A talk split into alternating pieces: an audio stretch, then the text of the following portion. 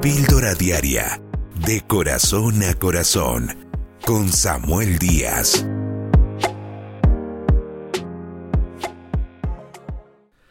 Conocer a Jesús es una aventura, porque cada vez que nos acercamos a Él, leemos la palabra de Dios o escuchamos acerca de Él, aprendemos cosas nuevas.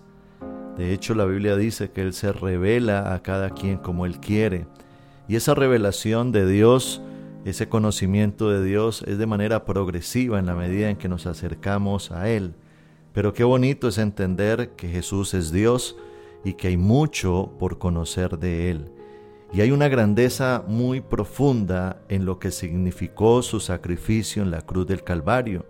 Para muchos quizás ese sacrificio sea parte de la historia, de aquella película que vemos en Semana Santa o aquella, aquella historieta que nos contaron cuando éramos niños, quizás ahí en nuestra familia o en nuestra casa, pero va mucho más allá de una historia, es una transformación que produce en la vida de aquella persona que se acerca a Jesús con sinceridad.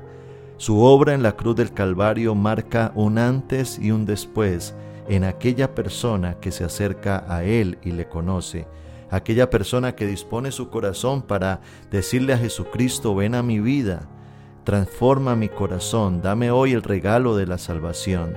Porque cuando Cristo muere en la cruz del Calvario, Él está llevando allí nuestro pecado, nuestras maldiciones y toda la culpa que había recaído sobre nosotros a causa de nuestro propio pecado.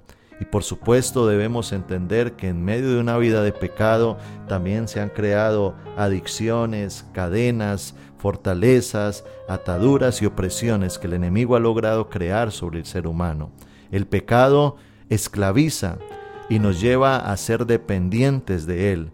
Pero cuando Cristo vino, rompe esas cadenas de opresión. Por eso cuando tú y yo nos acercamos a Él con un corazón dispuesto, en Él podemos encontrar la bendición de su libertad.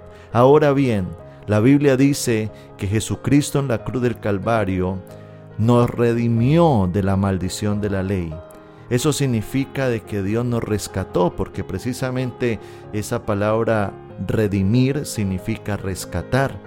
No sé si recuerdas, hace varios años fue una gran noticia cuando rescataron a eh, Ingrid Betancourt de aquella cautividad en la que ya estaba, estaba secuestrada por más de 10 años, esta mujer que había ejercido en la política, luego habían dado en una zona roja de guerrilleros y la capturaron, la llevan y la meten presa allá detrás de una jaula de alambres de púa. Y veíamos esas imágenes por televisión de cómo la tenían allá eh, presa y privada de su libertad y entendemos cómo sucedió esa gran noticia de cómo el ejército de la policía eh, nacional fue y la rescató y la sacó allá de esa prisión y la sacó hacia la ciudad entregándosela a su familia. Eso es rescatar.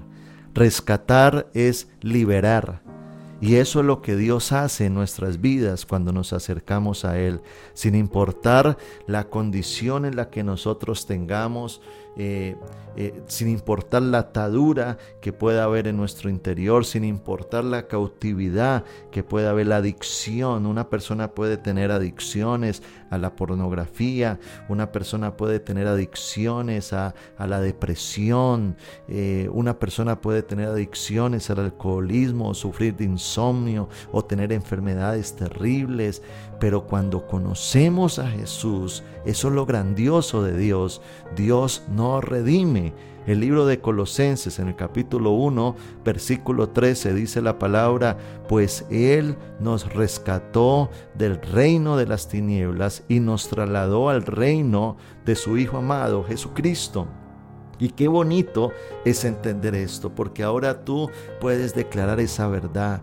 La sangre de Jesucristo me redime me rescata cuando tú sientas opresiones del enemigo, cuando tú te sientas atacado por el enemigo, cuando se abran puertas e y entra influencias demoníacas a nuestras vidas, podemos declarar, Señor, perdónanos y ahora mismo declaro que la sangre de Cristo me redime de toda maldición, corta toda atadura, quebranta toda maldición. Hay poder en la sangre de Jesucristo, porque esa sangre, esa obra de Jesús en la cruz del Calvario nos rescata, declara esa verdad, declárasela a la situación, declárasela al enemigo y cree de que en Cristo obtienes libertad.